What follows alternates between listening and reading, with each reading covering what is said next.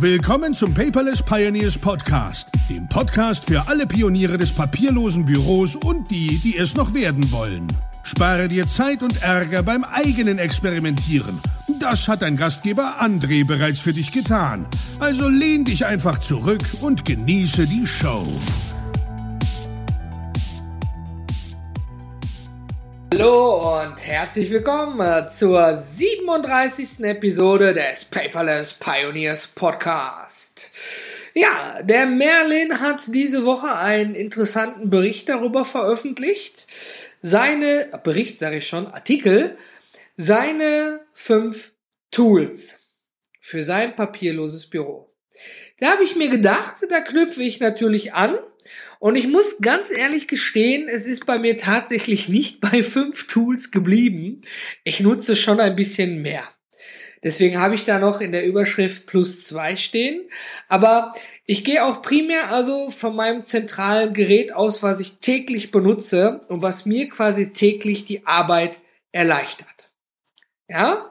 Und ich bin ja mobil unterwegs. Ich bin ja so ein kleiner digitaler Nomade, aber mit Anker. Also mein Anker ist meine Familie, ja, und äh, auch mein Wohnort. Ich sitze also nicht auf Bali oder ne, irgendwo anders auf der Welt. Nicht, dass ich da was gegen hätte, eher im Gegenteil, ja, aber das ist, mein Hauptaugenmerk liegt einfach, dass ich arbeiten kann. Ja, Voraussetzung ist dafür nicht mal immer zwangsläufig Internet, wie viele immer sagen, sondern für mich eher Strom. Ja, weil ich bin nun mal sehr Apple-lastig unterwegs und ähm, so, dass du mit einem iPhone relativ zügig auch ein Festnetztelefon Telefon zu laden. Aber ich glaube, das ist nochmal eine gesonderte Episode. Ähm, heute möchte ich dir, wie gesagt, meine Top-Tools für ein papierloses Leben vorstellen. Und auf Platz eins ist für mich, da würden jetzt wahrscheinlich Enrico und Merlin, ja, oder vielleicht auch sogar du, drüber lachen, denn es ist zwar nicht jetzt ein klassisches, was man kauft und dann einfach ne, dabei hat, sondern natürlich eine App fürs iPhone. Die heißt auch noch lustigerweise einfach Diktiergerät. In der Episode mit Robert Gladitz hatte ich auch darüber gesprochen.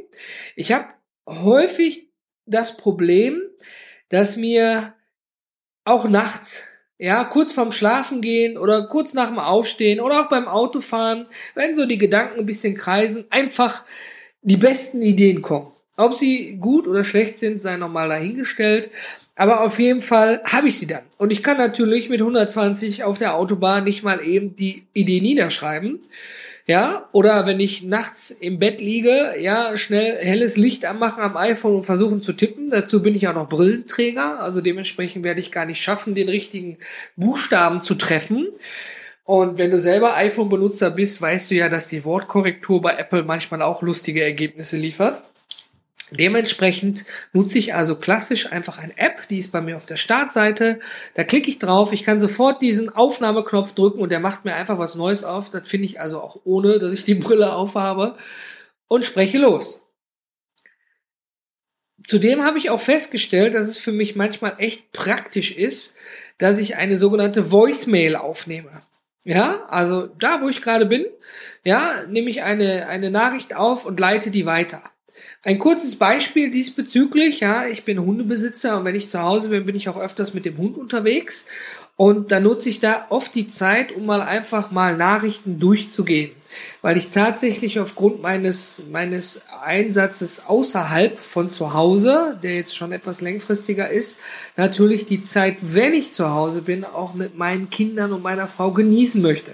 Und wenn ich dann anfange, E-Mails zu bearbeiten und SMS zu überprüfen und WhatsApps zu checken oder irgendwas, ja, dann äh, geht nicht nur die große Dame, die ich liebe, auf die Parade, sondern auch mein kleiner, bald vierjähriger Sohn. Und deswegen, der Hund muss raus, klar, ja, mehrmals am Tag, dann nutze ich da immer die Zeit effizient. Und ich bin vorher natürlich hingegangen, habe dann äh, natürlich wie mit einer SMS geantwortet. Und ähm, das ist nicht so gut, wenn man ne, auf sein Handy starrt und nicht nach vorne guckt, wenn man durch den Wald läuft. Ja, jetzt magst du vielleicht lachen, aber ist tatsächlich so aus leidlicher eigener Erfahrung. Ja, und ähm, dementsprechend nehme ich dann oft dieses Diktiergerät und nehme eine Nachricht auf und verschicke die ganz einfach direkt aus der App raus, per E-Mail ne? oder per, ähm, ja, eigentlich meistens per E-Mail oder in der Community auch manchmal per Slack Messenger.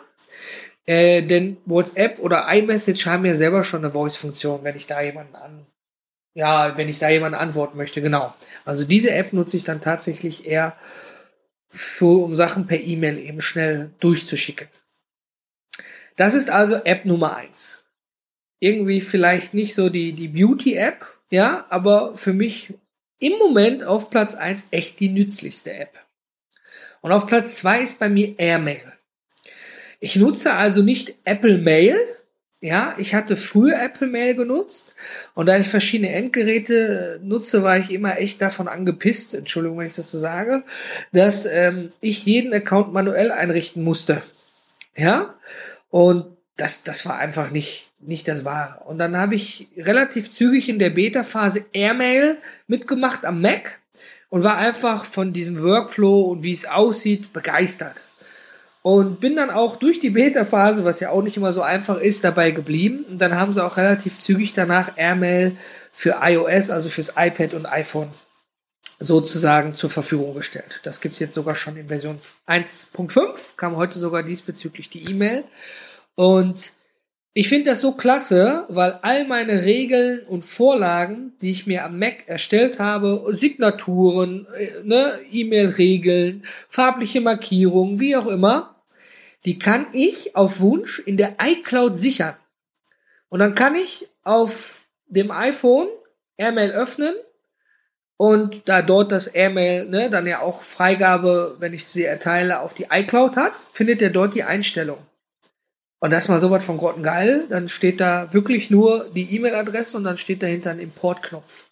Den drücke ich auf Import. Ja, dann fragt er mich nur noch mal das Passwort für die jeweilige E-Mail ab, aber der Rest ist safe. Ja, und das hat mir schon so viel Zeit geschenkt. Dementsprechend ist die App nicht nur super, sondern ich nutze sie ja auch tagtäglich für meinen kompletten E-Mail-Verkehr. Ich hatte vorher schon einige ausprobiert von Apple Mail, was ja gar nicht schlecht ist, der Klassiker, über Spark, über Unibox und wie sie nicht alle heißen, aber ich bin einfach bei Airmail hängen geblieben. Ja, übrigens, über all das, was ich spreche, das verlinke ich natürlich in den Show Notes unter paperless-podcast.de in der jetzigen Episode Nummer 37. Wichtig dabei ist, wenn du mich jetzt gerade am iPhone oder am Android, am Samsung, wo auch immer gerade hörst, normalerweise werden die Shownotes auch dort in der jeweiligen Podcast-App angezeigt. Da kannst du auch auf den Link diesbezüglich klicken. Gut, wir haben eins und zwei. Jetzt sind wir natürlich bei Nummer drei. Und das ist bei mir der To-Doist. Also eigentlich To-Doist. Aber irgendwie dieses To-Doisten fand ich irgendwie so klasse, das Wort. Das habe ich äh, von äh, jemandem aus der Community übernommen. Wenn du mich hörst, du weißt, dass ich dich meine, ja. Also ich nutze den To-Doisten und ähm, das ist letztendlich eine To-Do-App äh, von der Firma Doist. Und der Vorteil bei dieser App ist, die ist auf allen Endgeräten einfach verfügbar. Egal wo. Und sie ist nicht nur am iPhone sehr schnell in einer nativen App, sondern ich habe auch sie in meinem Chrome-Browser hängen als Plugin. Ja, also ich komme schnell und unkompliziert an egal welchem Gerät dazu, mir eine Aufgabe zu erstellen. Ich möchte jetzt nicht zu sehr ins Detail darauf gehen, was Todoist, also der Todoist eigentlich macht. Ja, ähm, da empfehle ich zum Beispiel den Lars Bobach mal zu besuchen. Ja, oder ich glaube sogar der Ivan Blatter hat diesbezüglich auch einen Kurs wo er alles erklärt, wie er das damit managt. Aber wir sind jetzt auch gerade im äh, Paperless Pioneers Team übrigens to Doist Business am Testen. Wir hatten vorher Trello im Einsatz und ich liebte, Betonung lag auf liebte Trello bis dahin, aber wenn man echt mit vielen Leuten darin arbeitet, dann wird es irgendwann echt unübersichtlich.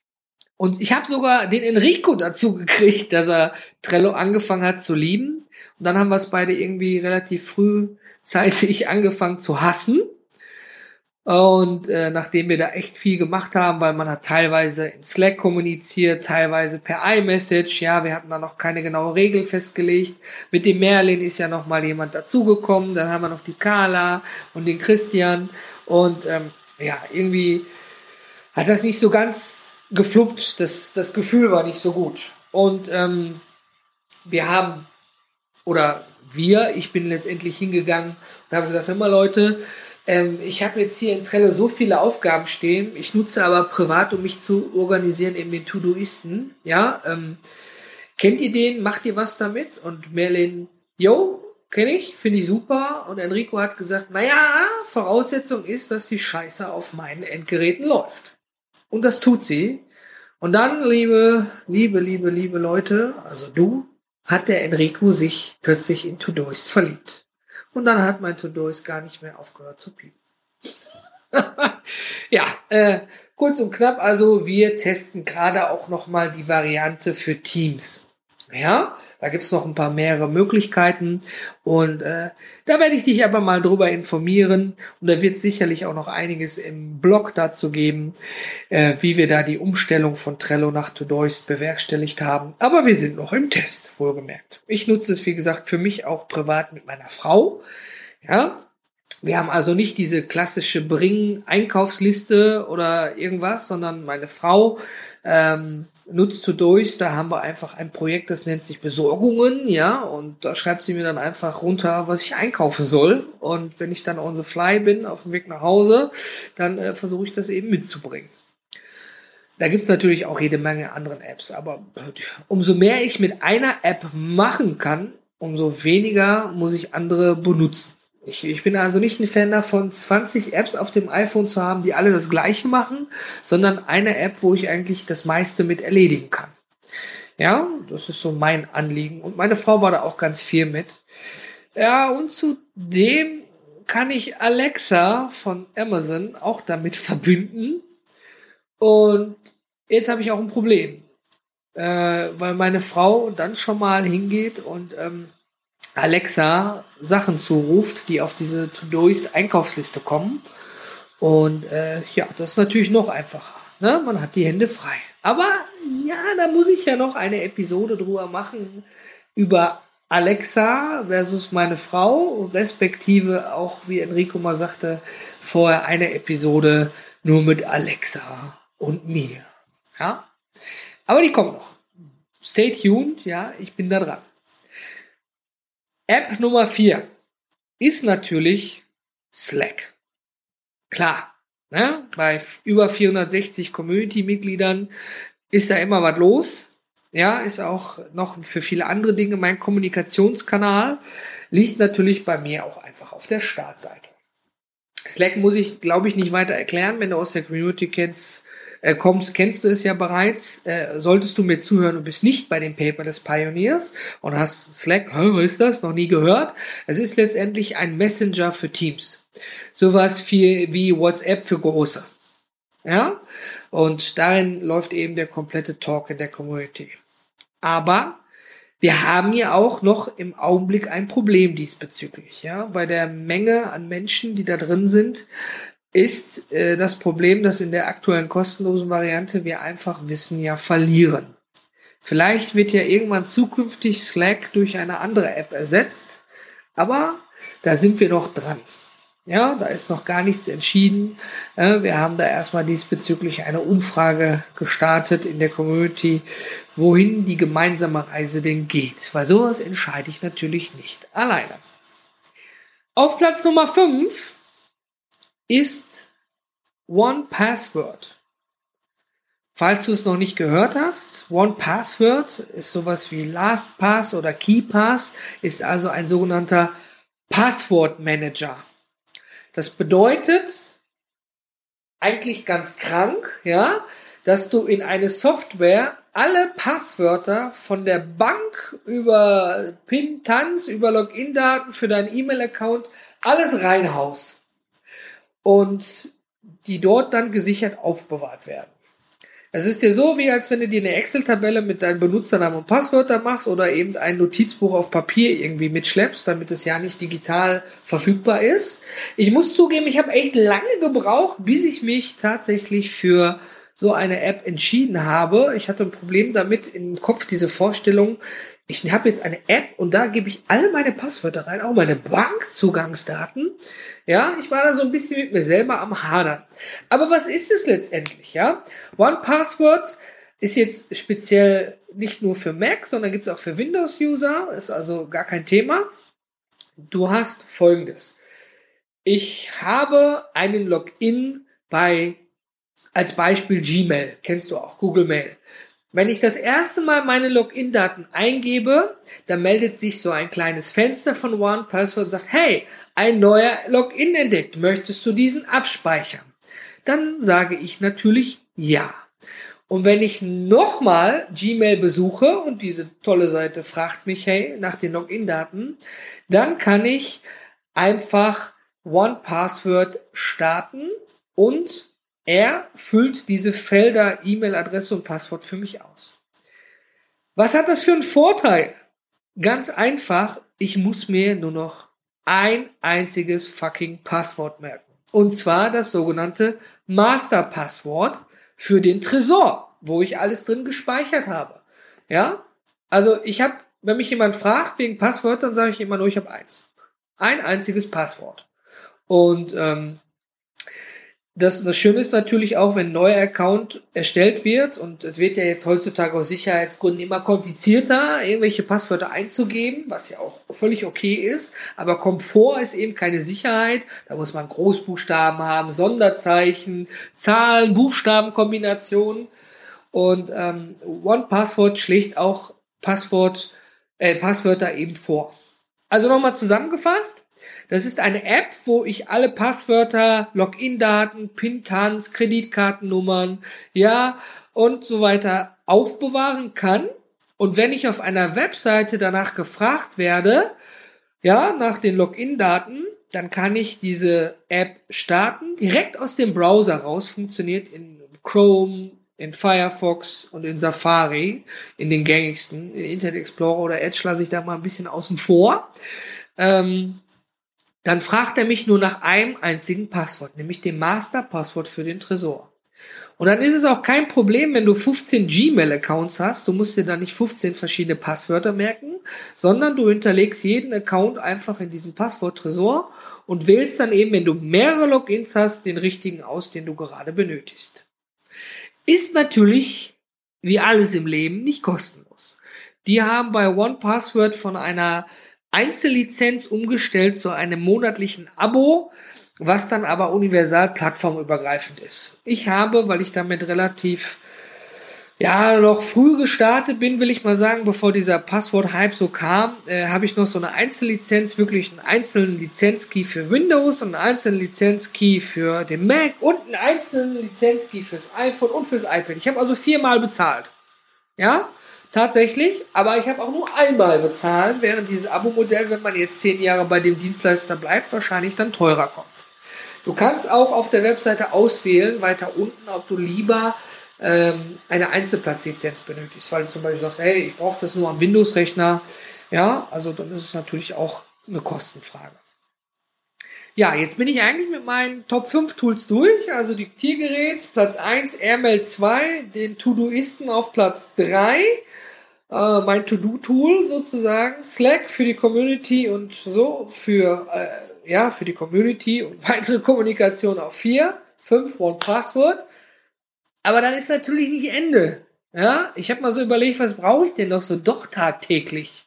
Einfach. Ja, da gehört auch Evernote zu. Ja, wenn du aufmerksam zuhörst, dann habe ich mein papierloses Büro ja in Evernote, mein privates, nicht das geschäftliche logischerweise.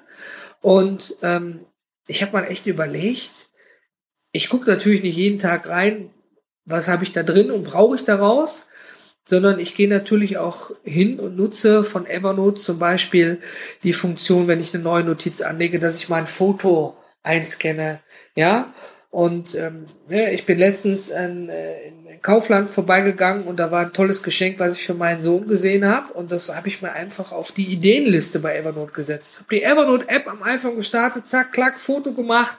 Ja, fertig. Ein kleines Beispiel. Ja, deswegen habe ich auch Evernote da drauf, weil ich es doch häufig benutze, manchmal sogar tagtäglich. Ja? Und auf Platz 7, also Bonus Nummer 2, ist bei mir Scanbot. Ja, wirklich. Habe ich jetzt selber nicht geglaubt. Wirklich nicht. Aber äh, egal mit wie vielen mobilen Scannern man doch ausgerüstet ist, ich schleppe die ja nicht irgendwie im Rucksack tagtäglich mit. Ist einfach für Dokumente. Wenn ich ein Dokument vorgehalten bekomme und sagen, hier, hör mal, das ist wichtig, ne, da sollten wir mal rangehen, weil manchmal sind es ja auch einfach nur Notizen, Gedanken. Muss ja nicht immer gleich ein Formular sein, ne?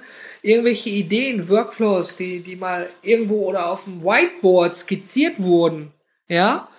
Und die fotografiere ich mir dann ab mit Scanboard. Weil bei Scanboard kann ich dann eben berufliche Dinge, deswegen nicht Evernote, berufliche Dinge ablegen in meiner eigenen Cloud. Und das kann ich ja vorher bei Scanboard einstellen. Und kann es dort weiterverarbeiten. Und Scanboard macht bei äh, 99% der Dingen ja auch tatsächlich die OCR-Erkennung schon von alleine. Da bin ich also nicht auf Evernote angewiesen. Also wie du siehst, oder hörst viel besser, ja. Was Tolles gesehen bei Kaufland für den Sohnemann. Ah, von Star Wars übrigens, Entschuldigung, ja, ich glaube, die Episode wird er noch nicht hören, ja, ähm, für seinen Geburtstag. Und diesbezüglich habe ich das eben dort mit Evernote festgehalten. Und wenn ich nun mal eben beruflich beim Kunden, ja, oder generell beruflich, muss ja nicht mehr beim Kunden sein, irgendwas habe, dann nutze ich Scanbot dafür. Ja? Also, das war meine Top 5 Tools oder Apps primär, ja, fürs iPhone, ja, plus zwei extra, die ich wirklich so gut wie tagtäglich im Einsatz habe. Ich werde natürlich alle Tools, ja, in den Show Notes, wie ich schon angekündigt habe, verlinken. Da kannst du dann nochmal anklicken und drüber schauen, ob da vielleicht was für dich dabei ist. Und nun, da jetzt ja schon der Merlin und ich darüber gesprochen haben, und natürlich wahrscheinlich der Enrico auch noch seinen Senf dazu geben wird, würde ich es jetzt echt mal spannend finden, wenn du mir mal deine Top 5 Tools für dein papierloses Arbeiten Schrägstrich Leben, ja, mitteilst. Gerne hinterlass mir einen Kommentar unter dieser Episode, ja, unter paperless-podcast.de, Episode 37 oder per E-Mail in Slack, auf Facebook, ja, oder wo du mich gerade hörst. Gut, das war's. Ich bedanke mich für deine Zeit und freue mich, wenn ich dich nächste Woche wieder begrüßen darf. Ich danke dir und bin raus, dein André.